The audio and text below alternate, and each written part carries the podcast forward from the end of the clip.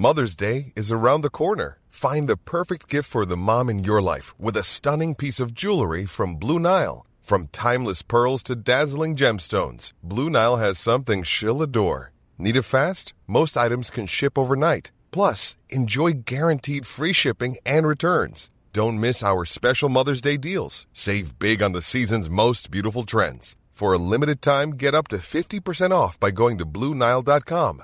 That's Bluenile.com. ¿Dónde vamos?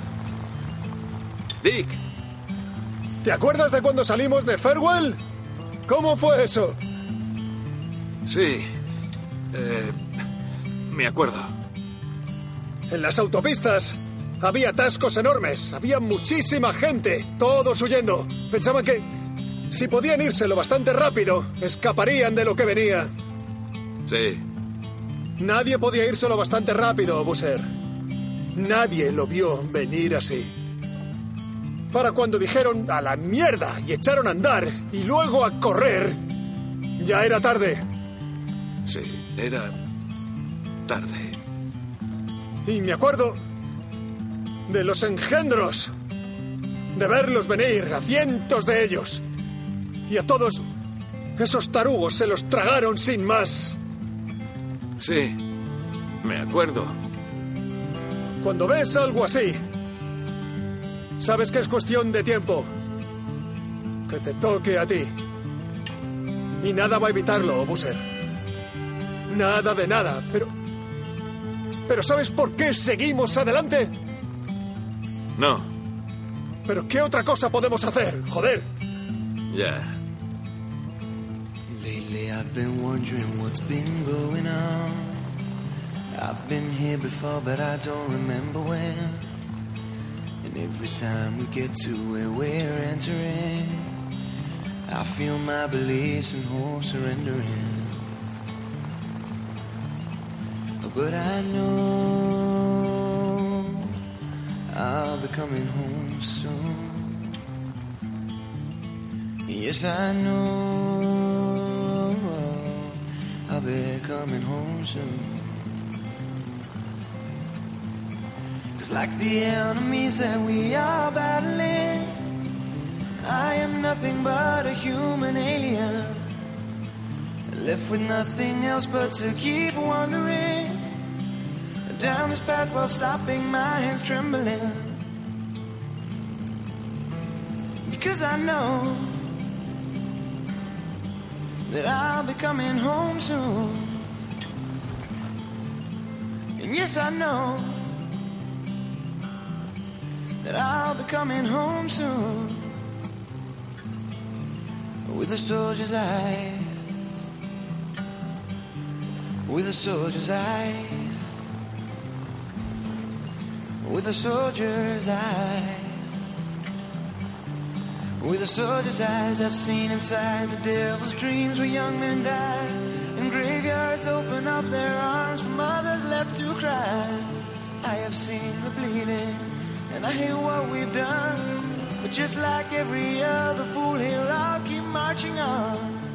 Creo que Days Gone es uno de los juegos que mejor definen mucho de lo que ha ocurrido esta generación, de lo bueno y de lo malo, de esos mundos increíblemente trabajados que te sumergen y también de esos mundos abiertos que cometen todo tipo de pecados, por ambiciosos, por falta de ideas, de tiempo, o quizá por intentar apelar a un público tan homogéneo como las hordas de engendros que nos propone el juego, que van todas en una misma dirección como una oleada. Pero si algo ha demostrado esta generación también, es que no hay un prototipo de jugador común. Cada uno busca una cosa muy diferenciada y por ello es mejor hacer con tu juego lo que te plazca, a riesgo de convertirse en un producto genérico. Muy buenas a todos y bienvenidos a El Nexo, una serie de pequeñas reflexiones sobre la actualidad del videojuego. Comenzamos.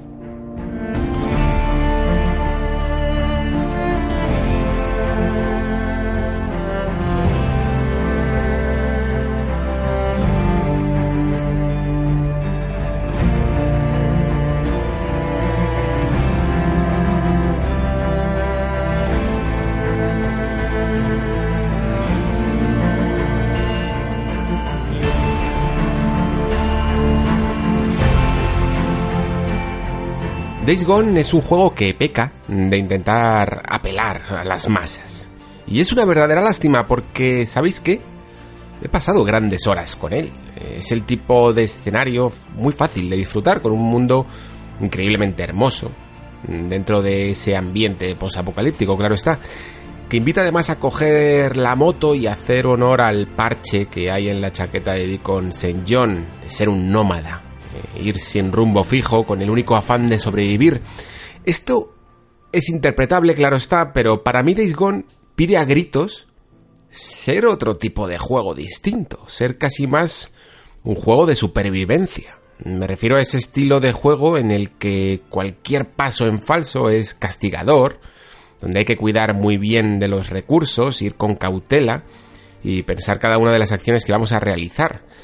Cada vez que caes en una trampa, y unos bandidos se estropean tu moto en la emboscada o te atrapan. En los mejores momentos son cuando no tienes los recursos suficientes como para arreglar esa moto o salir ileso de la situación. Cuando te ves forzado a abandonar la misión que tienes delante, pues para acercarse, por ejemplo, a un pequeño pueblo que hay cerca de la carretera y dar lugar a crear tu propia historia de zombies, lo que llamamos últimamente esa narrativa emergente, vaya. El escenario está preparado para ello al máximo, de hecho. Es en esos momentos cuando no hace realmente un falta ni scripts ni secuencias cinemáticas, para narrar lo que va a pasar a continuación, simplemente dejar al jugador pues que se enfrente con este poderoso mundo abierto que se ha creado. Lo mismo ocurre cuando te quedas, por ejemplo, sin gasolina. Eh, el problema es que el juego no termina de aprovecharlo, no requiere de ello más que de un bidón que se regenera con el tiempo y algo de chatarra para seguir funcionando. No quiere que te pierdas demasiado quizá en su mapeado ni descubras cosas fuera de sus misiones porque los diseñadores ya tienen suficiente contenido para ti. Un contenido que se antoja poco inspirado, muy forzado y que en la segunda mitad del juego se convierte en una verdadera lucha contra las misiones por simplemente acabarlo. La verdad al principio no entendía muy bien esas críticas a Days Gone de ser un juego demasiado largo. Al fin y al cabo, pues todos los mundos abiertos lo son, ¿no? En esta guerra contra lo lineal que hemos generado, muchos han olvidado que ese contenido tiene que ser suficientemente atractivo pues para que el jugador quiera gastar el suficiente tiempo en él para cumplir con todas las misiones. Pero Days Gone creo que comete aquí ese atrevimiento que los demás no se atreven a hacer. Mediante un hábil, diría yo, juego casi propio de, un trilero, pues camufla muchas de las misiones secundarias que tiene dentro de las historias principales. De manera que te ves obligado a cumplirlas si quieres avanzar en la trama, es que no hay otra manera de hacerlo. Y así, la trama es mucho más larga de lo necesario. Mm, te vas a ver limpiando campamentos y despejando zonas infestadas por la simple razón de que es que el juego te obliga a ello. Y entiendo el motivo, ¿eh? Quiere ser una historia de personajes que los conozcas a todos, porque todas estas misiones te las dan los personajes secundarios que vas conociendo a lo largo de la aventura, y que te dejes llevar un poco por sus historias personales. Pero aunque en algunos momentos lo consigue, como por ejemplo algunos que se comparten con, con Ricky en uno de los campamentos o con nuestro fiel amigo Boozer, de nuevo creo que comete el error de no dejar que sea el jugador el que quiere descubrir el mundo de Days que te lo impongan. Se siente demasiado miedo por parte de los desarrolladores a dar libertad a que el jugador, pues, se deje, oye, misiones por el camino, que está en todo su derecho, como si Sony Ben se sintiese como tan orgulloso de todo el trabajo puesto aquí, que te obliga a verlo todo, de hacer el tour completo, como cuando vas a casa de alguien y te quiere enseñar mm, toda su casa antes de abrirte una cerveza, o cuando se empeñan en enseñarte todas las fotos de sus vacaciones, ¿no? Days Gone no deja de sacrificar en todo momento calidad por cantidad. Es así de simple. Es la historia de siempre. Es algo que no lo ves probablemente hasta la mitad del juego, cuando la obra está mucho más centrada en explicarte el mundo que te rodea, en desglosar la trama personal de Deacon, me refiero a la primera mitad, y la forma en la que tiene que lidiar con la muerte de su mujer, que es uno de los leitmotivs del juego. Pero de nuevo, a partir de esta mitad llegan los miedos. Esos miedos que, llevan gobernando, yo creo, demasiado tiempo en nuestra industria. Los de no ser un juego demasiado espectacular, no ser demasiado grande, no tener un malo concreto, miedo a ser contenido personal, corto en las distancias, en vez de ser épico y megalómano, ¿no? Miedo a ser lo que se espera de él. Y por ello, por rellenar tanto, tanto, tanto, tanto, no es capaz de construir buenas ideas en su desarrollo, aunque ello acorte la duración final. Muy pocas de sus misiones principales, digamos que se pueden categorizar de artesanales, ¿no? la única diferencia entre ellas y la ristra de misiones de despejar campamentos, infestaciones y rastrear es que las principales cuentan con más cinemáticas. No vas a encontrar en ellas ningún tipo de elemento que se salga un poquito, aunque sea un poquito, de los sistemas que el juego ya ha creado para la exploración libre, vaya. No hay sorpresas por no haber, no hay ningún tipo, ni siquiera de susto. Eh, típico susto de un juego de zombies, y aquí hay más que ninguno. Ningún momento en que la mecánica cambie un poco para moldarse únicamente a esa misión. Nada que las personalice. Todas van absolutamente de lo mismo. Despejar zonas de humanos o engendros y rastrear el terreno con esa visión de brujo que está empezando a ser molesta de verdad.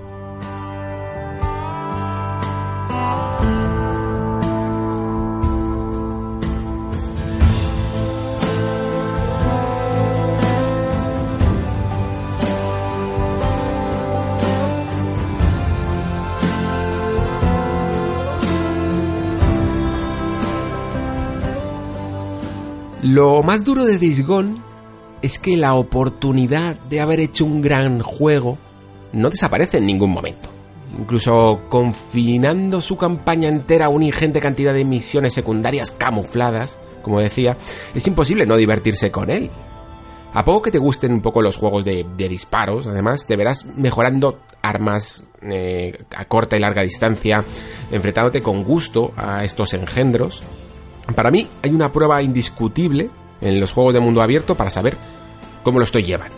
Mm, todas estas misiones hiperterciarias de, limpiar campamentos, sonidos, de, de hacer misiones de cazar recompensas que siempre vemos, a mí me sirven para saber un poco cómo lo estoy pasando. Cuando estoy disfrutando del juego, es que hasta me dan ganas de hacerlas. Y cuando me estoy aburriendo, voy directamente a lo principal. Y en Days Gone ha habido momentos en las que lo he hecho por placer, por puro placer, de verdad, de pasear por sus escenarios, sobre todo.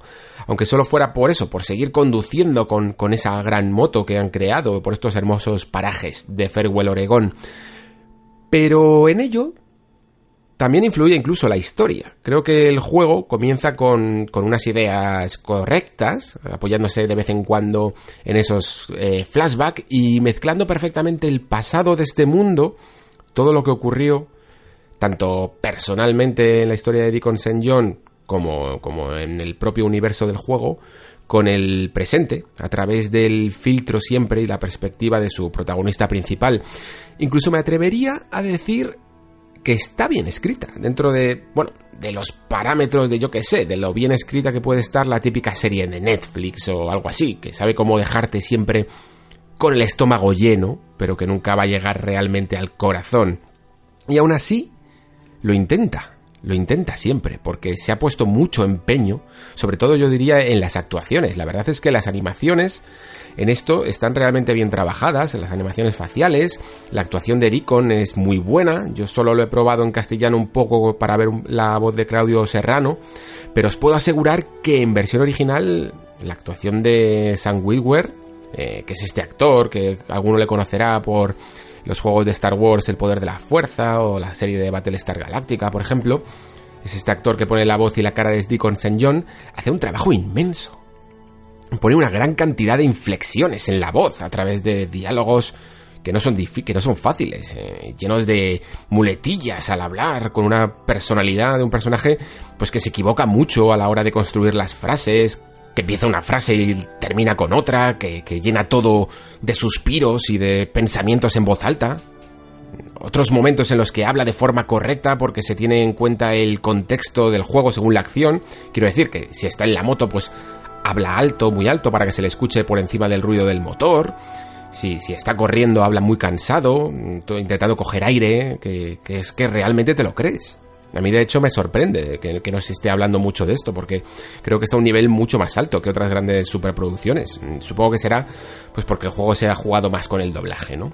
Eh, Days Gone además, para calar, para realmente poder construir su historia, tiene que ser realmente largo. En términos narrativos lo entiendo que, que sea así, tiene que pasar tiempo, tiene que, que pasar los días para que realmente notes esa pérdida, ¿no? Que, siente Deacon por su mujer mucho mejor de lo que lo haría si simplemente pues lo vieras a través de un montón de cinemáticas. Pero como decía antes, el hecho de que el juego sea largo se tiene que lograr eh, después en lo jugable a través de otra fórmula, logrando que el jugador realmente quiera perder tiempo por este mundo, más allá de forzarte a, a cumplir misiones secundarias. Y, y mientras que en la primera parte todo va relativamente bien, es de nuevo en la segunda mitad cuando todo se descalabra, todo se desajusta. Aquí ya ni siquiera hay que preocuparse por cosas que han estado siendo una constante durante toda la partida, por el dinero, por conseguir el dinero de los distintos campamentos, que, además difiere uno de los otros, no te vale la misma moneda de unos para, para los otros, ni, ni, por la munición de las armas, que puede llegar a ser en algunos momentos escasa, ni por conseguir la gasolina necesaria para los desplazamientos, eh, las piezas de reparación, ni nada. La poca alma de supervivencia que iba atesorando el juego se va por el retrete. Esta segunda parte, condenatoria totalmente, coge todas las buenas ideas, tanto a nivel narrativo como jugable, y directamente es que las elimina para convertirse en la típica temporada de relleno, mm, con una historia genérica, que, es lo primero que pensaría además cualquiera cuando, cuando se ha quedado sin ideas, ¿no? En un, en un ámbito de, de historia de zombies.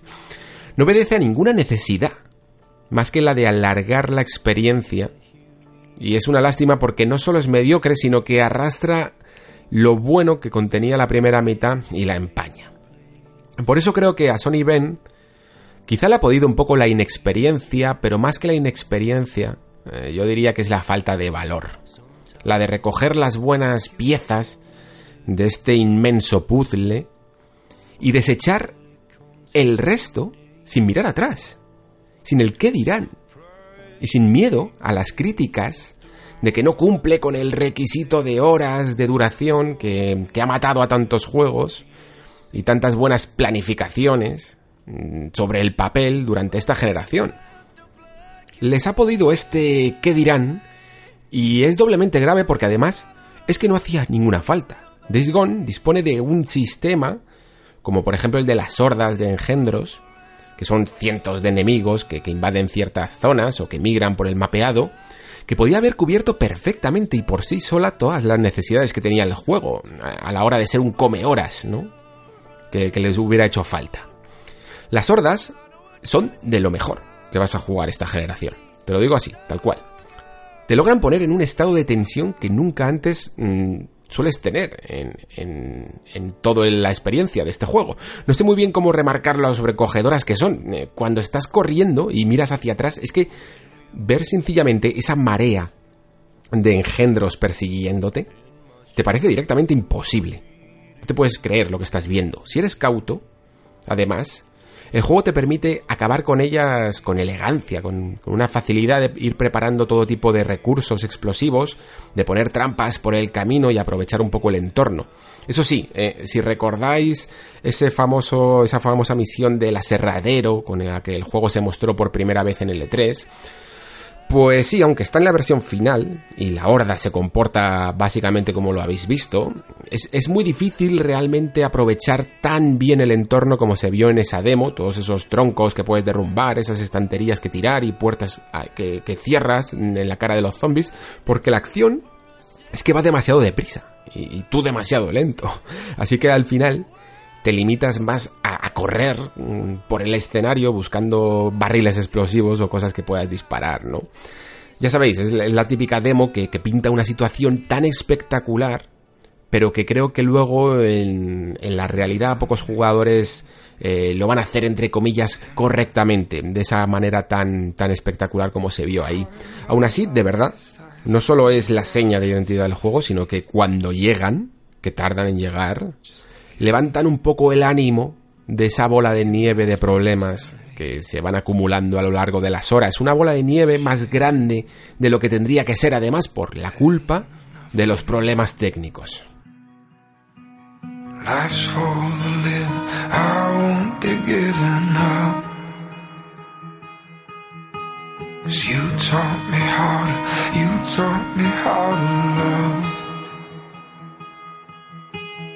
Take all I cherish, beat me till my body's numb. Life's for the living, I won't be giving up on you, on you, on you,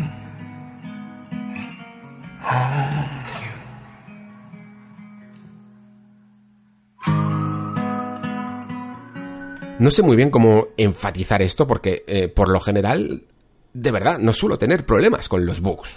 incluso soy bastante tolerante con los rendimientos de los juegos, pero es que el estado en el que ha salido Days Gone es completamente inaceptable. no solo es inaceptable, sino que es que da vergüenza. Eh, de hecho, no entiendo muy bien cómo, cómo este juego nos... cómo este, estos problemas nos están trayendo más a la luz. Porque otros juegos, con situaciones similares, se ha hecho una verdadera escabechina con ellos. En Days Gone, para que os hagáis una idea de la gravedad, no ha habido un momento en el que no me sentase a jugar y no ocurriese algo relativamente grave. Eh, empecé a jugar desde la versión 1.04, mm, que creo que la, que la, prensa cuando hizo el análisis en el embargo se quedó en la 1.03, que es, es la que salió el viernes, vaya, hasta la 1.07, que es en la que se ha quedado cuando he terminado la partida. Em, y es la que, la que estoy cuando estoy haciendo este podcast y, apenas se han solucionado realmente algunos problemas. Mientras que en la primera mitad, en cuanto a bugs, la verdad es que no tuve apenas ninguno, eso sí que me pareció curioso. La segunda mitad está realmente plagado, hasta el punto de que he tenido que, que rescatar partidas anteriores para poder continuar porque es que el juego se iba atorando cada vez más. Era, era una cosa muy curiosa de ver, ver cómo el juego se iba poco a poco atorando y si tú le forzabas a seguir, te iba como, como mm, acortando caminos hasta que, te, hasta que te quedabas en un callejón sin salida en el que no te quedaba otro remedio que cargar una partida anterior. Desde no dejarme pulsar el botón de pausa, para que os hagáis una idea, hasta no activar misiones eh, a la hora de o a la hora de cumplirlas, hacerlo mal, que directamente, por ejemplo, tengas que rescatar un rehén y donde tenía que haber salido la cinemática, pues no salta rescatas al rehén, pero el rehén de repente desaparece por el suelo, pues cosas así. Así de grave, digamos que solo he tenido uno muy muy bestia, pero ha habido muchos otros bastante molestos, como digo, siempre en la segunda parte, que llegan incluso hasta cosas como desincronizar eh, las escenas cinemáticas de lo que se está hablando. Y sí, también la famosa carga de texturas en los coches o en los personajes. Pero es que hasta estas cosas mm, sería capaz de tolerarlas porque, bueno, pues pueden ser puntuales. Pero con lo que no puedo de verdad es con las ralentizaciones constantes que tiene el juego, sobre todo cuando vas eh, con la moto o vas entrando a, a, los determinados campamentos que hay, ¿no? Aquí es donde Sony Ben yo creo que ha demostrado pecar de ambición. Days Gone es uno de, estos juegos que, que, probablemente sea de los más potentes de la generación, de verdad. Es, es que es ver para creer. Pero lo que no puede ser es que lo haga a base de ir completamente a tirones, porque todo el mundo puede eh, hacer un juego increíblemente bonito, pero no lo puedes hacer a base de, estar todo el rato cargando un mapeado y que, y que la CPU no pueda con ello. Coger la moto, sobre todo cuando la vas mejorando, que, que va un poco más deprisa que al principio, significa reducir la tasa de frames, yo diría que hasta la mitad que realmente no, no creo que sea por la gráfica, porque mm, al parecer, sino por, o sea, no son, no son caídas de frames per se, sino que se genera un cuello de botella en la CPU, que es que directamente hace que, el juego no pueda tirar más. Y, genera ese famoso stuttering, ¿no? Que, que ralentiza porque no es capaz de cargar lo que hay delante, mm, más que porque la GPU no pueda mostrarlo, por decirlo así. Simplemente es que esas cargas eh, tienen que ser todo el rato constantes y, el CPU y la CPU no deja, no deja seguir. Y como digo, el resultado son tirones constantes sin parar, muy molestos, que echan a perder todo lo hermoso del, del, paisaje, porque no cesan en ningún momento. O sea, en el momento en el que vas con la moto, que es la parte más bonita, siempre, siempre están ahí. Hay partes directamente donde la imagen es que se queda completamente bloqueada. Estática durante segundos. De verdad, el análisis, por ejemplo, de Digital Foundry, que, podéis ver en su, en su canal de YouTube, es relativamente mm, permisivo en este caso. No por su culpa, diría, porque, bueno, eh, ellos analizan muchas versiones y, y, lo tienen que hacer con las primeras horas de juego y los fallos quizá más graves suceden con el juego algo más avanzado. Pero es que jugando en una PS4 Pro, incluso probando todo lo posible, desde discos SSD, eh, quitar la alta resolución eh, del checkerboard a 4K para fijar la imagen a 1080p, quitar el modo super muestreo, mm, todo lo posible para que el juego intente ir mejor, es que no hay manera. Los parches habrán corregido ciertos bugs, pero lamentablemente creo que es que hasta que no haya un parche para que el juego se reproduzca en PlayStation 5, es posible que este juego no se pueda jugar como debería. No sé si puede ser por una falta de... por una mala elección a lo mejor de, ese motor Unreal Engine y no haber apostado por uno propio. Y como digo, es una lástima porque la predisposición a disfrutar de Days Gone es mucho menor cuando te sientes tan incómodo con él. Al viajar de un lado a otro con tu moto, probablemente hace que veas las cosas mm, peor de lo que son. Y luego están eh, las cargas esas, esas cargas que, que, sí que son cargas de verdad, no, no cuando el escenario está intentando a duras penas cargar delante de tus ojos, sino cuando se pone la pantalla en negro con un anillo dando vueltas y la típica barra, pues que no ayudan en absoluto, porque es que son constantes y es que hace que se pierda el ritmo natural que debería de tener la historia. hay una carga principal que, que por ejemplo, es bastante larga, pero es que vamos, aunque durara 5 minutos, a mí no me importaría en absoluto, porque es una carga principal que está cuando arrancas el juego. Pero es que cuando llegas a un sitio en tu moto, se produce una mini carga de 30 segundos. De repente una escena cinemática, otra carga de 15 segundos, otra escena, 10 segundos de carga. Te mueves dos pasos, carga, escenas de acción y así constantemente. No hay forma de seguir un relato mínimamente coherente si no haces más que irte a una pantalla en negro cada pocos segundos. Es que hay momentos que deberían de ser emotivos y que ciertamente están bien grabados, están bien interpretados, y llegan cuando tienen que llegar y pierden parte de esa emotividad por estas constantes cargas. El juego de hecho tiene que terminar todas sus escenas con un incómodo fundido a negro, pues para poder fundirse con esta pantalla con el anillo dando vueltas mientras se completa la barra. Por todo ello, mientras que con el juego terminado mm, debería estar repasando la experiencia, recordando los buenos paseos en moto, algunos grandes momentos que sin duda el juego tiene, pues no puedo dejar de pensar en dónde está el límite con este género del mundo abierto, mm, que ha sido la joya de la corona de la generación, creo que estamos de acuerdo en eso, y me parece que siguen pañales, a veces incluso peor de lo que hemos visto hace unos cuantos años.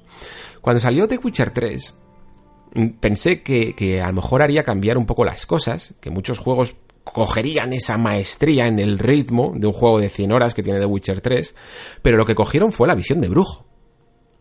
Cuando salió Breath of the Wild, pensé también que algunos estudios abordarían más este tipo de libertad sin relleno, ¿no? Que el jugador se lanzase a explorar, no porque lo dijese un punto en el mapa, pero este camino solo lo han seguido algunos juegos tipo de supervivencia, como decía antes, que bueno, ya, se estaban haciendo antes. Me niego a creer que estudios de desarrollo capaces de crear algunas de las escenas que se muestran en este o, en otros juegos, eh, logrando tal nivel de complejidad, por decirlo así, en algunos de sus sistemas, quieran, por decisión propia, quedarse en la superficie de lo que puede hacer el género. Y lo fácil sería echarle pues la culpa a la productora de turno, ¿no? Pues como hice yo, por ejemplo, con BioWare y con Electronic Arts eh, en su momento con Anthem, que viene un tipo que te dice lo que hay que hacer y al final uno pues se tiene que ajustar su desarrollo a estas directrices que te marca quien está poniendo el dinero, ¿no? Pero es que este modo de tratar el género, que roza ya casi lo impersonal en algunos casos, creo que no viene porque por una presión desde arriba mucho menos bajo el techo además de Sony, que, si de algo se la puedes culpar precisamente es de, no intentar eh, influir en el desarrollo creativo de sus estudios. No creo que sea tan fácil. La verdadera presión creo que viene de nosotros mismos, de una especie de fantasma que hemos creado entre todos los jugadores a la hora de hablar de este tipo de juegos y de este tipo de experiencias, de la, de la prensa también, cuando hablamos de, horas de juego, de, horas de duración, de variedad de misiones secundarias, cuando castigamos un juego rigiéndolo por estos patrones, al final es fácil caer en este tipo de presiones, es fácil caer en lo genérico. Vamos, que estoy hablando como si fuera algo nuevo, pero en el fondo esto lleva ocurriendo en este y otros medios culturales pues toda la vida. Y voy a ir más allá. Eh, ¿Ha pagado Days Gone el pato? Y la respuesta es que quizás sí, porque quitando todos los problemas técnicos que, los tiene, de los que he hablado antes, su planteamiento en el fondo, su estructura, no dista mucho de las de otros juegos que han sido más laureados. Sí, este, este te obliga a cumplir con misiones secundarias y las principales pues no están muy elaboradas, pero tampoco se distancia mucho de otros juegos que proponen un mundo abierto similar. Igual de blandito, que no intentan realmente hacer nada que nos espere de él y que incluso las misiones principales tampoco es que sean tan maravillosas. Su forma de contar la historia tampoco es muy distinta. De hecho, incluso en algunos momentos yo diría que es incluso mejor. Ni, sus mecánicas de progresión, ni su contenido es muy distinto al de, al de otros mundos abiertos. Entonces, ¿por qué? ¿Por qué Days parece un juego marcado mm, desde su nacimiento? Pues quizá porque es la forma de, que tenemos de expiar las culpas, de gritar que no queremos más de lo mismo, sin hacer un ejercicio en el camino de autocrítica, de pensar que éramos nosotros los que queríamos estas cosas. Señalamos a ciertos juegos y los crucificamos un poco más de la media, ¿no? Para decir alto y claro, pero de forma indirecta siempre, que estamos hartos. A lo largo de la última década, eh, se ha llevado al paredón a, determinados juegos, independientemente de su calidad, yo diría, mm, a modo de reivindicación. No quiero decir, por ejemplo, que Mass Effect Andromeda o Assassin's Creed Unity fueran grandes juegos, pero no fueron los primeros en salir con bugs. Battlefront 2 tampoco fue el primero ni el último en salir con un sistema de pago abusivo, pero sirvió como reivindicación para este tipo de prácticas.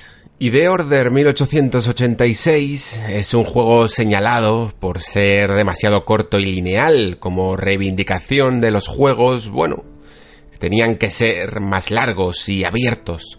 Pues bien, aquí tenemos Days Gone, largo y muy abierto. Pero, ¿es eso realmente lo que queremos para el videojuego moderno?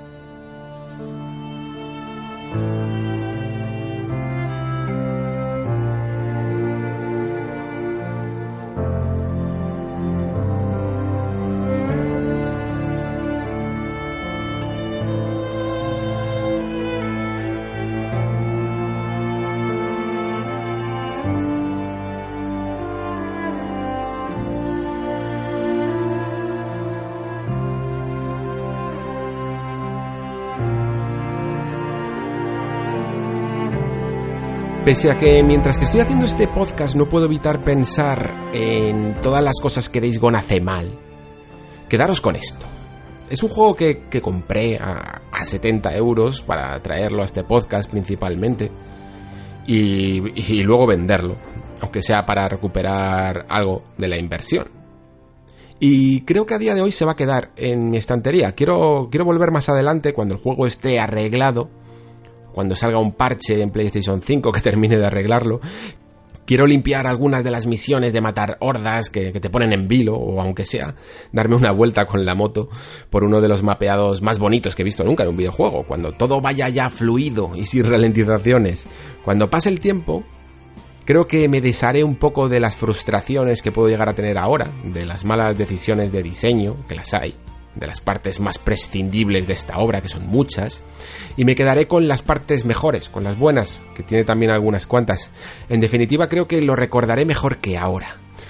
Pero lo que sí que recordaré de forma inquebrantable eh, es esta reflexión, que sus fallos, sus decisiones de diseño, sus miedos, son el producto de otro tipo de horda, la de unos jugadores que a menudo nos movemos quizá demasiado por modas o por requisitos que creemos que debe cumplir un juego para que lo compremos, cuando lo que deberíamos buscar más es lo desconocido, lo, imprevisible y la capacidad de sorprendernos. No creo en el fondo que Days Gone cambie mucho esta situación. existen estudios ya valientes que demuestran que, que hay otra forma de mirar a los mundos abiertos. Mientras que otro tipo de jugadores siempre elegirán un tipo de experiencia ya conocida, pues porque precisamente es familiar y esto también es perfectamente respetable. Pero es una lástima cuando te encuentras con un juego que tiene potencial, como lo tiene Days Gone, de ser único y trabajar sus sistemas poniendo más hincapié en lo menos evidente. Y se deja llevar, sin embargo, por la marea de lo ya explorado una y mil veces.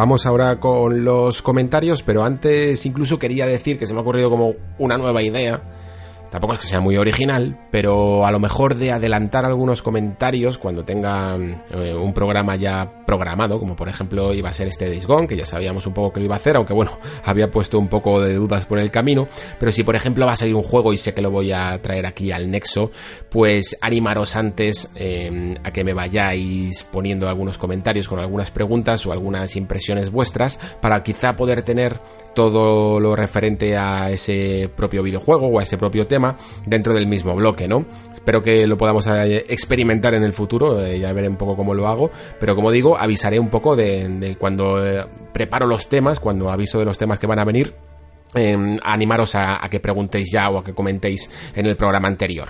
Empezamos ahora sí con los comentarios de la semana pasada con Pau Oliver Mora, que me dice muy buen programa, esperando el programa especial de Days. Bueno, pues aquí lo tienes, espero que te haya gustado mi, reflexión sobre el asunto y que me comentes la tuya si es que lo has jugado o qué esperas del, del juego. Seguimos con Alex Iresmes, que me dice, buenas Alex, pues con el tema de la Next Gen, yo espero que no pase como con PlayStation 3.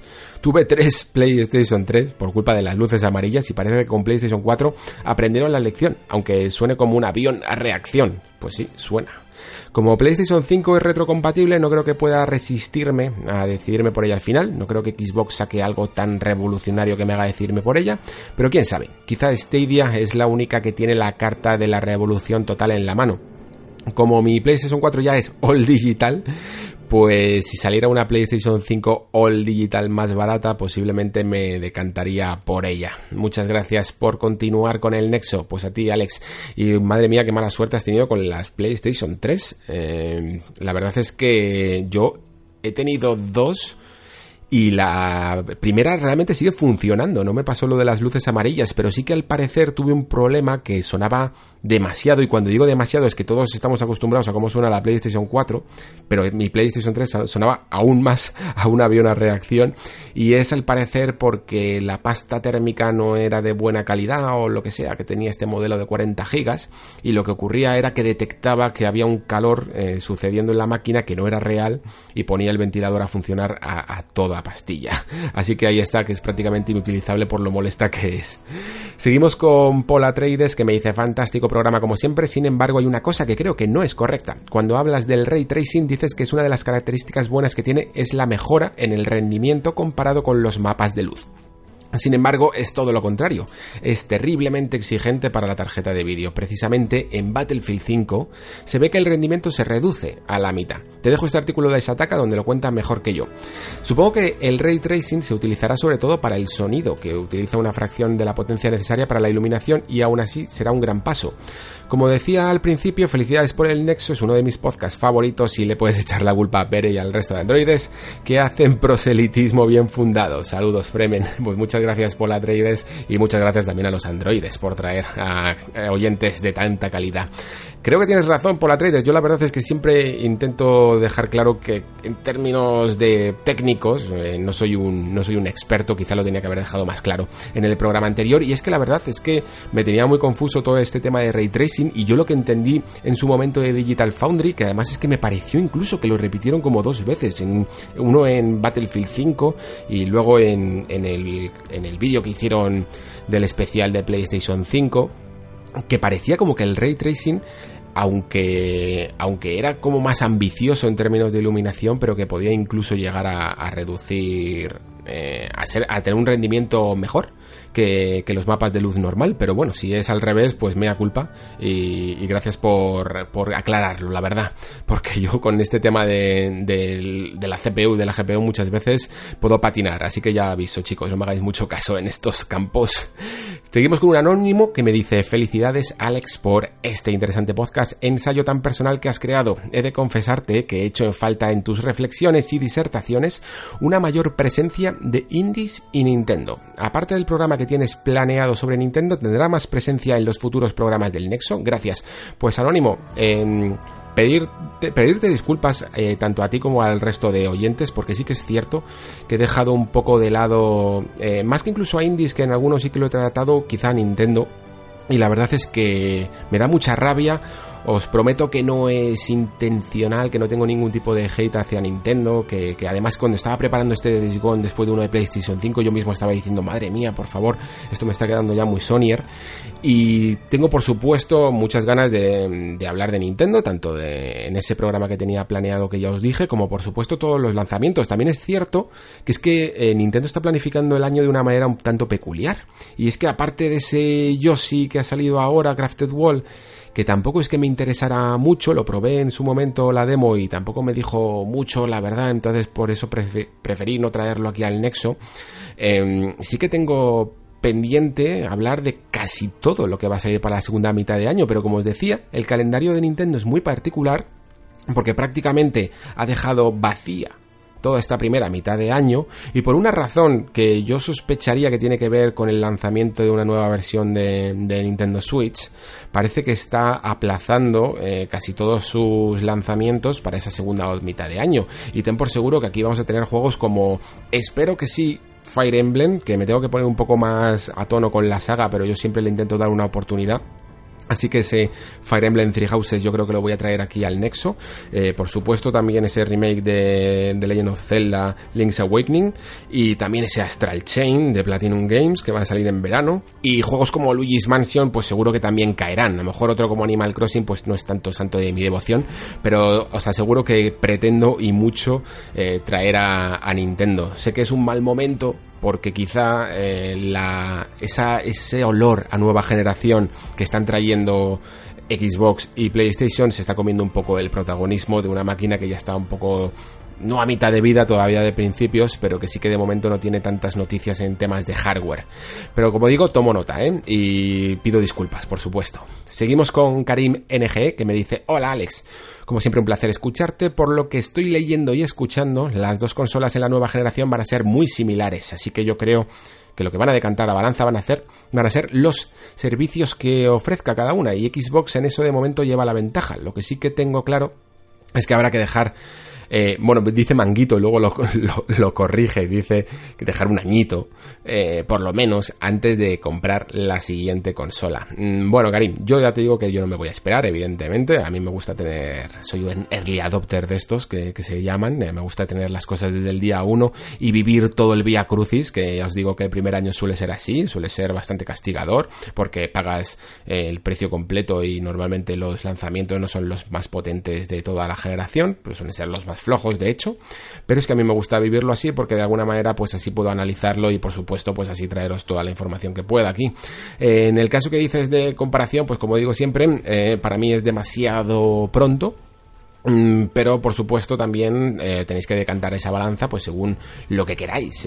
Si os gustan más los servicios que van a ofrecer o, los exclusivos que pueda llegar a tener la máquina y por supuesto también esperar un poco las especificaciones técnicas. Pero vamos al menos lo que podemos asegurar es que parece que vamos a tener una nueva generación mucho más igualada de la que lo hemos tenido esta y eso siempre es una buena noticia cerramos ya con Javier, que me dice, buenas Alex, la verdad es que me sorprendió que de repente hablase Sony de PlayStation 5, dado que yo también esperaba un año de silencio, dado que yo por lo menos no espero que sus exclusivos tochos de The Stranding o Tsushima, de Last of Us 2, salgan este año. Mi pregunta va más por PlayStation 5 y sus futuros detalles o diseño de la propia consola. Y es que ¿Crees que si Microsoft anuncia su nueva consola este E3, mm, Sony hará un evento poco después? ¿O en la Paris Games Week dirá nuevos datos de su consola Next Gen? Gracias por responder y un saludo. Hmm. Esto es interesante porque supongo que estamos entrando ya en un, en un momento mm, de final de generación en el que unos se van a contestar a los otros y quizá lo que no tenían planeado en el principio, yo creo que Sony, quizá por ese no sé cómo llamarlo, la verdad, esa manera de, creer que va sola algunas veces que tiene. Pues se, esperaba que podía estar un año de silencio, que yo creo que era el plan original, eh, sin dar absolutamente ningún dato de la generación, para soltar todas las cartas eh, en 2020. Y sin embargo creo que se huele como dices tú, que, Microsoft pueda llegar a anunciar algo al menos de su nueva consola este 3 y ellos han querido coger aunque sea la dar la primera noticia, dar el primer titular de que una consola de nueva generación existe. Y en base a ello, pues quizá incluso está alentando a Microsoft a alterar su propia estrategia. A lo mejor incluso Microsoft no tenía ninguna intención en absoluto de llevar su nueva consola a este 3 y por el puro hecho de tener que responder a Sony con ese titular, pues puede mm, acelerar eh, el marketing de la siguiente de la siguiente generación. Y por el hecho de acelerarlo Sony de nuevo hacer otro evento como dice ya sea en la Paris Games Week o seguir dando datos. Dice Sony en el fondo que es una de las cosas que yo me preguntaba en el anterior en el anterior nexo que, mm, que, la razón por la que ha desvelado esta información es para evitar filtraciones, pero tampoco sé si esto realmente puede llegar a ser así o, cuáles son las verdaderas intenciones que les han hecho eh, darlo, porque ¿para qué quieres en el fondo filtrar? ¿De qué ganas realmente? Eh, eh, dando especificaciones técnicas sobre, sobre el tipo de GPU, de CPU y de componentes que va a llegar a tener tu hardware sencillamente para que la gente no se confunda. Si normalmente cuando se confunden, de hecho, suele ser casi mejor porque esperan algo, algo bastante decente. De hecho, en este caso incluso yo diría que que hasta esperábamos menos, porque yo, por ejemplo, como decía, no daba un duro porque las consolas tuvieran SSD. Yo pensaba que seguía siendo demasiado caro y no parece que solo que vaya a haber un SSD, sino que va a ser de una generación superior. Así que con estas estamos. Esto va a ser, Javier, el día a día. Esto va a ser, bueno, no va, no va a ser el día a día, pero yo creo que mes a mes, más o menos, vamos a ir teniendo cada vez o una filtración o un titular o alguna cosita más. También es cierto que Microsoft todavía tiene que hacer toda la promoción para todo su servicio de streaming y yo creo que eso es lo que más va a centrar tanto en eso como en Halo Infinite en L3. Yo creo que simplemente dará, pues como cuando se anunció por primera vez Project Scorpio al final de la conferencia, un pequeño teaser de lo que puede ser la Next Gen, pero creo que todavía van a ir con cautela. Eso sí, que puedan adelantar incluso sus planes de lanzamiento para intentar eh, conseguir más early adopters eh, dado que ya se ha confirmado que PlayStation 5 sale a finales de 2020 y Microsoft quiere adelantar un poco en su lanzamiento de su consola para la primera mitad de año, eso puede parecer. Y bueno chicos, pues hasta aquí el nexo de hoy. Espero que espero que hayáis disfrutado de, de este Disgón. La verdad es que ha sido un, un programa complicado porque es un juego muy largo. Eso os lo tengo que, asegurar por si no ha quedado claro a lo largo de, todo el programa. Han sido muchas, muchas horas en muy, muy poco tiempo.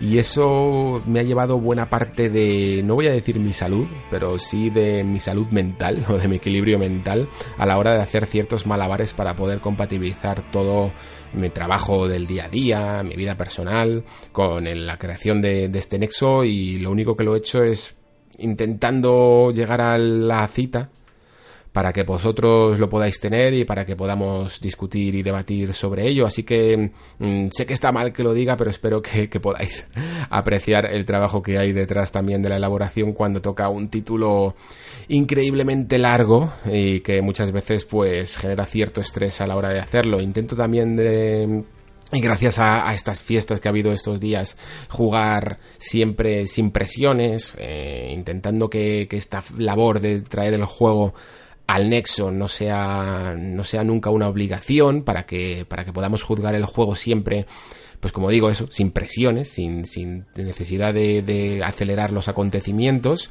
pero la verdad es que esta vez ha sido muy muy justo, ¿eh? Days Gone es un juego muy largo y que, y que la verdad es que eh, come los días, como casi su nombre indica. Bueno, pues hasta aquí esta disertación en el nexo de hoy. Muchísimas gracias por escuchar y como todas las semanas yo permaneceré aquí hasta el próximo programa. Hasta la próxima.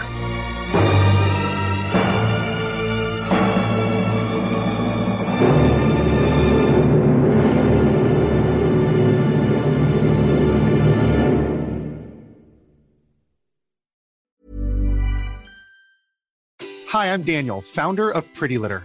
Cats and cat owners deserve better than any old-fashioned litter. That's why I teamed up with scientists and veterinarians to create Pretty Litter. Its innovative crystal formula has superior odor control and weighs up to 80% less than clay litter. Pretty Litter even monitors health by changing colors to help detect early signs of potential illness. It's the world's smartest kitty litter. Go to prettylitter.com and use code ACAST for 20% off your first order and a free cat toy. Terms and conditions apply. See site for details.